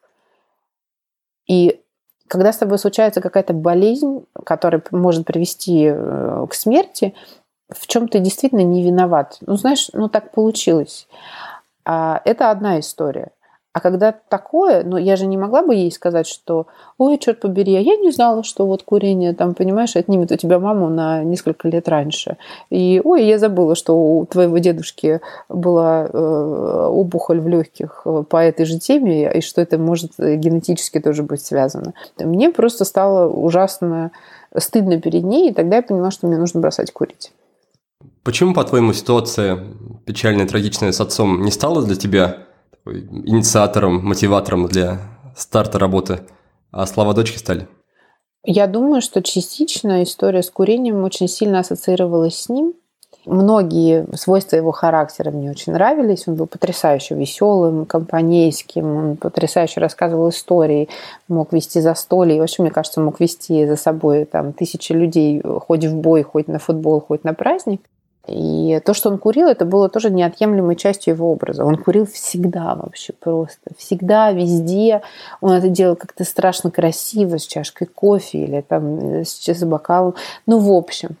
И мне почему-то кажется, что, возможно, долгое время после его смерти я курила ну, как бы не то чтобы в память о нем, но вот как какой-то элемент, который меня с ним связывал, это тоже было так. Поэтому я понимала, что мне бы надо было бы бросить, но он же тоже понимал, что ему бы надо было бы бросить, да, но вот почему-то он этого не делал. А перед ребенком я поняла, что это была бы моя вина, и нет, я не готова была вот прям так накосячить перед ней, понимаешь? Так, и какие были твои первые шаги в этом? Первые шаги, Никита, были примерно в тот момент, я поняла, что перед моими глазами бесконечно путаешься ты со своими историями про привычки и эффективность. И ну, как бы у меня же было несколько попыток бросить курить до этого. Они были такие несистемные и, в общем, проваливались очень быстро. Я начала читать Алана Кара, и меня вообще никакой, ни с какой стороны мне это не брало. Э, настолько, что я понимала, что я даже дочитывать не буду. Это какая-то... Ну... Зря люди дочитываете до конца. Даже если вы не верите, дочитывайте до конца Алана Кара. Но у меня, понимаешь, в чем дело? У меня был э, виртуальный Алан Кар и абсолютно реальный Никита Маклахов, э, который, значит, э, эпизодически раздражал меня э, своим присутствием в онлайне с бесконечным предложением, значит, что-то там освоить какие-то привычки. И я написала тебе словами Никита, вот я поняла, что привычки привычками, а можно наоборот, и ты мне тогда сказал какую-то фразу, которую я запомнила, как типа, ну давай попробуем. Но в этом было с одной стороны типа, да, это можно, а с другой стороны в этом почему-то не было стопроцентной уверенности. Ну как-то так мне показалось то ли ты сказал, что это от меня там зависит, то ли что-то такое. Вот, ну да, это был фактически один из первых шагов, но я тебе сказала э, уже сегодня, что когда мне нужно решить проблему, я стараюсь найти того, кто мне может с этим помочь, это сделать быстро, потому что я понимаю, что можно самостоятельно там куда-то долго грести, но можно прийти и найти лодочника, который догребет э, или с тобой, или вместо тебя, понимаешь? Давай тогда коротко вспомним, что у нас там происходило с тобой, как тебе давалась работа, давался отказ. Мне было очень тяжело. Мне в тот момент помогали две вещи. Первое, что ты точно знал, что делать. И я в этом смысле просто была по течению, полностью тебе доверилась и решила, что окей. И ты был молодцом, потому что ты все время делал какие-то очень нужные оговорки, И давай, пожалуйста, да, это может тебе показаться не очень, э, не знаю, умным или большим шагом, но ты, пожалуйста, просто делай так и все. И я поняла, что, блин, это круто, когда кто-то знает, как надо. И можно просто делать и все. Тем более, что эти все шаги были очень легкими. Помогала мне больше всего, на самом деле, наша разница во времени, потому что когда у меня было 2 часа ночи, мне страшно, просто адово хотелось курить, я могла написать тебе, Никита, я хочу курить. Ты со мной тогда переписывался, почему это было как-то очень недолго, но меня очень оттягивало. А, я многое поняла про себя, я много поняла, когда я курю, что со мной происходит в тот момент. И когда я поняла эти э, точки, что там, не знаю, я очень любила выходить с мужем курить и разговаривать на балконе. Это происходило вечерами. Это был такой не то чтобы ритуал, это просто была часть моей жизни. Когда я поняла, что это плотно и много связано с курением, потому что мы выходили, курили там, не знаю, по 3, 4, по 5 сигарет. Поняла, что мне нужно менять, понимаешь? Потому что так, ну я курю, ну и... А когда я вычленила вот эти, ну, как бы события, которые плотно связаны именно с курением, я поняла, где мне надо что-то что-то менять, на чем мне нужно фокусироваться. А потом у нас же с тобой пошло все слегка не по плану, потому что я оказалась в Грузии, и у меня там был какой-то адский бронхит. Я слегла с температурой, и мы с тобой на тот момент, э, я еще что-то покуривала, по-моему, записывала, еще что-то. Ну, в общем, мы еще не перешли к стадии, когда я должна была вот попрощаться уже, там, когда это была бы последняя сигарета. Но я три дня не курила, потому что я просто не могла встать с кровати, не то чтобы... Ну, я до туалета доходила с большим трудом. И я помню, что я тебе написала, типа, Никита, ну, может быть, мы все? И тогда ты сказал первую, я бы назвала это, наверное, угрозой, ты сказал, что э, по плану мы должны это сделать позже. Если ты готова, да, но ты должна понимать, что если ты после этого закуришь, то все, что мы с тобой сделали, тебе придется пройти заново. А я понимала, что это были действительно очень маленькие шаги, они были очень удобные, но это совершенно не тот путь, который бы я хотела пройти еще раз. И я помню, что у меня тогда в голове была такая мысль, типа, ого, потому что до, до того момента ты никогда не ставил барьер сзади, понимаешь? То есть, типа, ну ничего, ну ты там вот тут сделал не так, тут мы, там было не по плану, ну ничего, все было, было как-то ничего. Это был первый э, момент, когда ты мне сказал, что, типа, ты поняла, что все, и дальше ты не можешь уже сказать, что я тут, тут чуть-чуть как-то. Вот, было очень смешно, потому что э, улетая из Тбилиси, я не курила уже там типа 4-5 дней. У меня был какой-то ночной рейс типа в 4 утра. Мне подружка говорит, пойдем в ночной клуб, как раз там потусуем, все отлично. Я думаю, классная идея. А в итоге, значит, так как у меня был бронхит, я была на антибиотиках, то есть мне алкоголь пить нельзя, я уже не курю в тот момент. И это была единственная ночь в моей жизни, когда я прекрасно до 4 утра, значит, танцевала в ночном клубе абсолютно под чаем, понимаешь, э, под черным. И это было очень смешно, и оказалось, что это очень круто, все прекрасно, ничего, ничего не поменялось. Потом, я помню, был очень э, гордый момент, когда нужно было тебе писать, что я не курю, писала тебе с гордостью, и потом какое-то время, когда мы с тобой даже просто общались, когда ты меня спрашивал, как дела, я понимала, что ты меня не об этом спрашиваешь, что я тебе отвечала, я не курю, и я чувствовала, что это какой-то, ну, прям, знаешь, это как будто вот я Оскар тебе свой показала, в котором тебя тоже э, вижу все время, потому что когда я про тебя рассказываю, кому бы то ни было, совершенно на разные темы, я говорю, что это человек, которому я страшно благодарна, потому что он мне помог справиться с той вещью, с которой я не могла справиться сама. Насколько эти два года были для тебя тяжелыми в плане воздержания? Сложно ли было оставаться некурящей? А, по-моему, уже три. Или даже три? Ты представляешь, по-моему, уже три. В феврале будет три года, как я не курю. Первые года полтора бывали моменты, когда мне очень хотелось курить. Но почему-то я понимала, что хорошо, что я сейчас получу? Я сейчас выкурю эту сигарету, я точно знаю, что будет после первой сигареты, что у меня там, ну, как бы у меня заболит голова, вот это вот все. Ну, а что мне это даст? Ну, кроме того, что я подержу сигареты в руках. Кстати, надо сказать, что мне кажется, я себя веду как какой-то прям наркоман-наркоман, потому что я до сих пор не очень могу держать сигареты в руках. Не то чтобы я понимаю, что я могу сорваться, но я даже наблюдаю, что в моем окружении практически не стало людей, которые курят дома лежит зажигалка, и для меня это опасный предмет. Какая-то зона риска, что ли. Моя дочь страшно гордится, она всем рассказывает, что моя мама курила, моя мама бросила. А это, между прочим, очень сложно. Вот. И более того, я действительно могу детям теперь рассказывать, что не то, что не курите, потому что это вредно, не курите, потому что охренеть, как сложно бросать. Ну, в общем, вот так. Я на самом деле считаю искренне, что полезно в этом плане себе не доверять, то есть не провоцировать себя и не ставить себя в такие условия, когда потребуется какая-то сила воли. То есть самый простой способ борьбы с искушением – это просто не, не приближаться к нему за километр. Ну, видимо, это то, что я делаю интуитивно. Единственное, что я помню, у нас с тобой была очень смешная ситуация, что, наверное, через год после того, как я бросила курить, я тебе написала летней ночью. Я сидела с подружкой, она говорит, пойдем курить кальян. И тут у меня в голове такой вопрос, а мне можно курить кальян? И я написала тебе, и ты мне говоришь, конечно. И я говорю, в смысле, конечно. То есть мне все это время можно было курить кальян. Не то, чтобы я такой фанат этого, но понимаешь, да, слово курить и курить, и типа... Я, я правда сказал, сказал, конечно, я был неправ. Не, не надо курить кальян. Никита, поздно, я курила четыре раза, это вообще другая история. Наверное, мой мозг хотел мне сказать, что это же курить, это же все равно курить.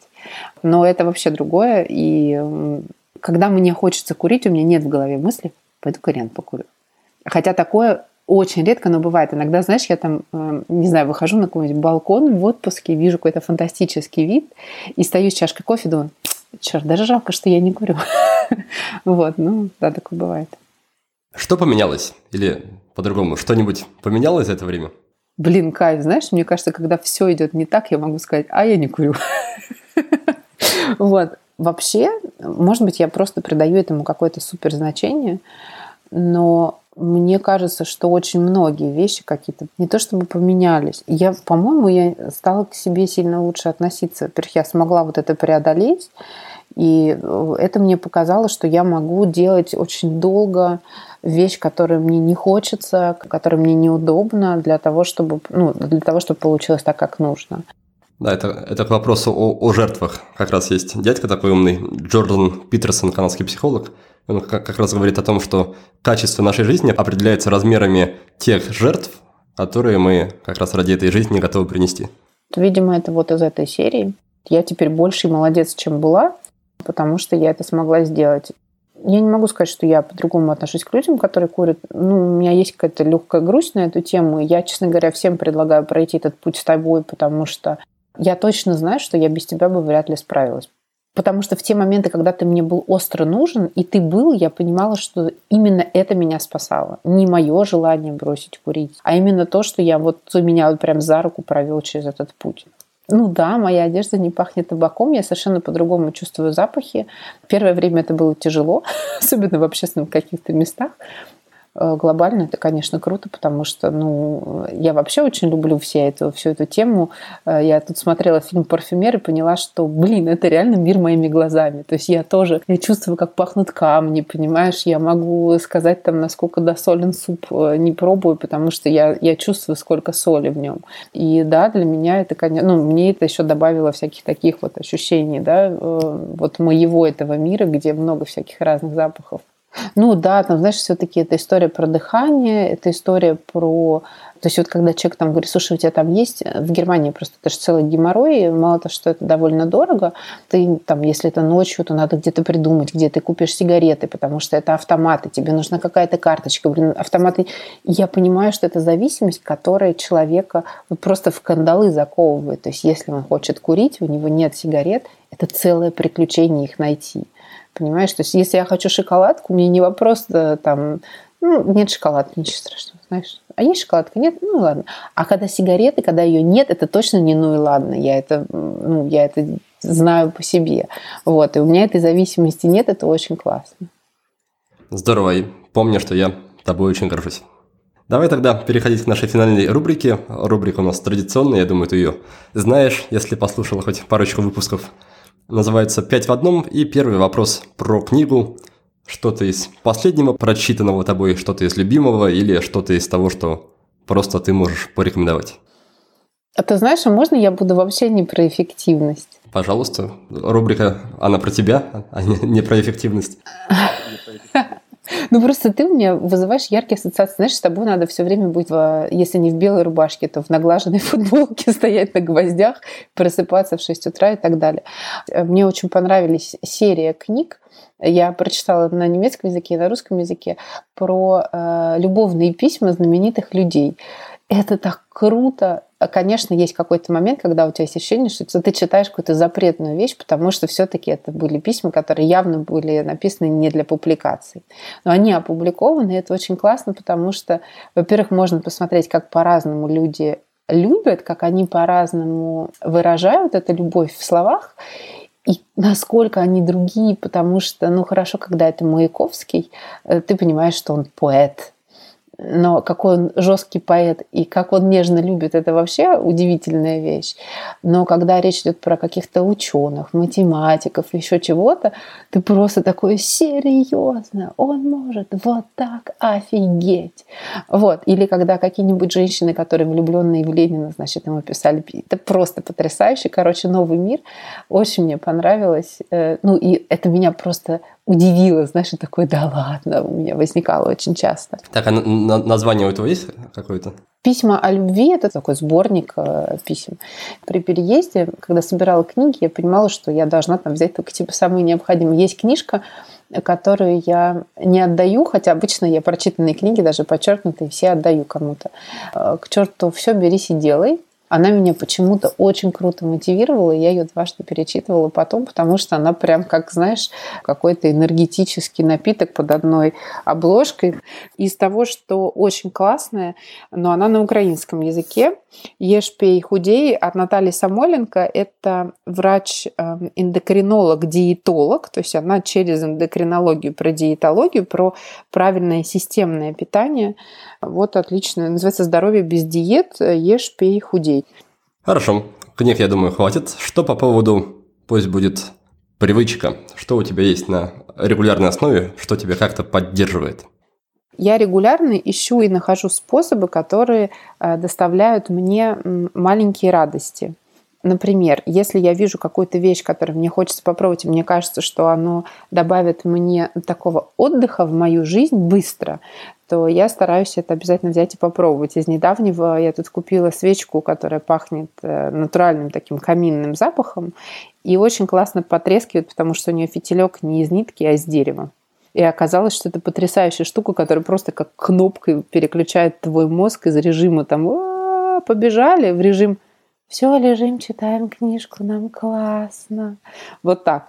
И, наверное, это моя привычка, потому что я действительно собираю всякие такие штуки, которые мне приносят удовольствие. Они не всегда там на долгосрочной основе работают, но полчаса, час времени просто для себя, без всякой, знаешь, там, без пользы, вот там типа пробежать, проплыть, прочитать срочно, вот это вот, а просто вот, чтобы вот кайф, чтобы ты, ты понял, что ты живешь, у тебя все хорошо, невзирая на то, что там происходит вокруг. А какие-то семейные ритуалы приятные с дочкой? Что-то любимое у тебя есть? А мы с ней ходим на рынок и покупаем странные цветы. Обычно мы спрашиваем, как они называются, тут же забываем. Но дело не в этом. Дело в том, что у нас реально часто очень дома стоят странные цветы, поэтому мы вот с ней знаем, что артишок – это не только еда, но красивый цветок. А около школы, куда ходит моя дочь, по четвергам рынок. И мы туда ходим э, есть всякие вкусности, покупать какую-то еду для дома, и там болтаем и так далее. Вот этот вот процесс, он самый классный. Она не ходит на продленку в этот день, я ее забираю, и мы с ней ходим на такой рынок. Ну и да, и я за, э, за то, чтобы с детьми ездить и ходить в музеи, Мое детство было таким, в этом смысле, культурно тяжелым. Меня заводили в Эрмитаж, и пока мы все, весь его не пройдем, значит, меня оттуда не выпускали.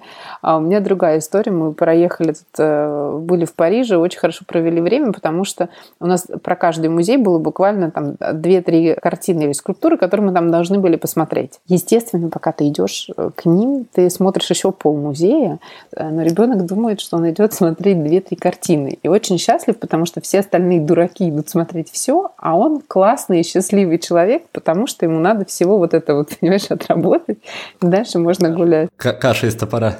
Да, именно так. Вот. И получилось очень классно. И я вообще стараюсь как раз к музеям именно такой подход применять, потому что сложно очень говорить все равно человека ходить по музеям. Но когда ты говоришь, что мы идем, вот смотрим этот угол, и все. У Уорхола один суп и домой. Примерно так.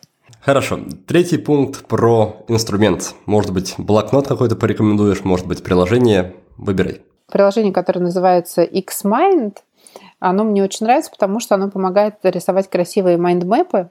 А, я очень люблю, когда, например, готовлю новый проект, а, я понимаю, что его изначально структурировать очень сложно. И у меня в голове возникает там, ага, а где я могу? А я могу, наверное, в Киеве. А что если не в Киеве, а во Львове? А кто у меня во Львове? А, и вот такая площадка. И раньше я брала большой максимальный лист, который у меня был, и на него набрасывала все идеи из разных областей. Кого могу позвать, какое классное, вот там вот было цветовое решение, которое я хотела давно использовать для конференций. А вот мы хотели попробовать такой рекламный инструмент. И в итоге у меня получался такой набросок из совершенно разных как бы, деталей. Теперь я это просто объединяю в MindMap, и мне там очень удобно перетаскивать, знаешь, там типа, окей, полиграфия, пошли реклама, пошли. я собираю вот это все вместо того, чтобы э, переписывать несколько раз эту большую карту, я это собираю в майндмэпе сразу. Xmind просто дает возможность сделать очень красивые майндмэпы, а мне очень важно, как это визуально выглядит. И мне в нем очень кайфово работать. У них есть возможность использовать какие-то шаблоны. Я, видимо, визуал, мне очень важно, как это смотрится. Здорово. Идем дальше. Четвертый пункт про вопрос. Какой вопрос ты возможно, задаешь или хотела бы, советовала бы задавать самой себе, чтобы, не знаю, что-то узнать о себе или, или о мире? Не знаю, наверное, это вопрос «чтобы что?». Ну, или еще вопрос, с которым я постоянно с ребенком стучусь, э, с этим вопросом к ней, это типа «а что хорошего?». Потому что почему-то так получается, что эпизодически бывают такие периоды в жизни, когда ты фокусируешься на какой-то ерунде, даже в себе. Ты чем дальше роешь, тем ближе жопа, понимаешь? А когда начинаешь спрашивать, а что, что, что хорошего? Получается как-то, что ты вроде бы и человек не такой плохой, и погода не такая плохая, понимаешь? И ситуация не такая безнадежная. Наверное, вот чтобы что и а что хорошего. Спасибо. И пятый пункт. Давай про фильм или сериал, может быть, что-то. Есть у тебя чем поделиться? Сериал из тех, которые я советую всегда и всем, кто не смотрел, пожалуй, это два, но это просто прекрасный э, бульон, в котором мозг отдыхает. Первый сериал это «Юристы Бостона», он старый, э, он про юристов, как ни странно. А второй сериал, наверное, это будет сериал «Касл», как ни странно. Не уверена, что он зайдет мальчикам, но, наверное, должен зайти женской аудитории. Ну, такая, в общем, очень легкая криминальная история э, детектив, где из серии в серии рассматриваются разные криминальные случаи. Вот. Но там, конечно, хороши герои, их там много, и они все прекрасные вообще. Лия, спасибо тебе большое за интересную, веселую, насыщенную, полезную беседу. Я очень рад был тебя видеть и слышать. И, может быть, просто пару слов напоследок, где тебя можно найти, отыскать, поймать в интернете, в реальной жизни, для тех, кто захочет с тобой познакомиться поближе. Мне кажется, проще всего меня найти в Фейсбуке, просто набрав Лия Смекун – я пользуюсь Инстаграмом тоже, но Фейсбук – это моя основная площадка. Спасибо тебе огромное, дорогой друг, и за то, что я бросила курить, и за то, что ты всегда как-то меня поддерживаешь. Вот, я желаю процветания всем твоим э, делам, потому что ты человек с какой-то потрясающей глубокой ответственностью, и никогда никакой ерунды не делаешь, никогда ничего никому не впариваешь. И не то, чтобы я желаю тебе оставаться таким же, потому что, вероятно, это не приведет к тебе какой-то суперпопулярности и богатству, но нам всем повезло, что ты есть, это правда. Спасибо, Лия. Итак, разговор с Ли подошел к концу и настало время короткого резюме. Первая тема нашего выпуска – это нетворкинг, то есть искусство создания сети полезных знакомств. Лия очень рекомендует писать людям, которые вам интересны, исчерпывающие сообщения о том, кто вы, что делаете и что именно предлагаете. Таким образом вы сэкономите чужое время, и шанс того, что вам ответят, будет гораздо выше – Завести сразу множество полезных знакомств можно на конференциях или тому подобных мероприятиях. Лия предлагает следующий алгоритм. Во-первых, активно обменивайтесь визитками. Причем на вашей должно быть четко написано, чем вы можете быть полезны и как вас можно найти. Во-вторых, задавайте вопросы спикерам, то есть выступающим, и не забывайте перед этим представиться. Ну и в-третьих, уже после конференции отправьте личное письмо каждому из тех, кто поделился с вами своей визиткой. Прикрепите к письму вашу фотографию и расскажите, что вы предлагаете и почему хотите поддерживать связь. А если такое письмо не написать, то с большой вероятностью визитки скоро превратятся просто в груду ненужных бумажек. Далее мы с Лией обсудили ее лайфхаки на тему эффективной работы. Моя гостья сторонница долгосрочного планирования, потому что это дает пространство для маневров, а значит уменьшает стресс. Плюс к этому, по мнению Лии, очень важно научиться делегировать, расставлять приоритеты и всегда иметь при себе план «Б». Еще Лия ведет бумажный планировщик, куда записывает идеи, прочитанные книги, цели, а также данные по здоровью и своему настроению. Все это помогает ей держать фокус и видеть объективную картину всей своей жизни. Как и у всех, у Ли бывают периоды апатии и спада настроения, но она предпочитает не тонуть в негативе, а давать себе небольшой отдых и планировать что-то радостное на каждый день. Напоследок мы обсудили тему заботы о себе. Очень важно регулярно проводить диагностику здоровья, иначе говоря, делать чекапы. Для этого стоит составить список необходимых анализов, распределить их по всему году, записаться к врачам в хорошие клиники и планомерно их посещать. Еще один прекрасный способ позаботиться о своем здоровье – это бросить курить. Лия рассказала, как она это сделала. И если вы тоже хотите, то приглашаю вас на мой курс «Свобода от сигарет». При грамотном подходе бросить курить не так мучительно, как многие думают. Но последствия отказа от сигарет точно стоят того, чтобы немного потрудиться. И я с радостью готов вам в этом помочь. Если вы чувствуете, что уже созрели, чтобы бросить курить, то переходите на наш сайт по адресу willbedan.ru sos, читайте подробности и записывайтесь на программу. На этом же на сегодня все. Спасибо вам большое за ваше внимание, успехов и до новых встреч! Thank you.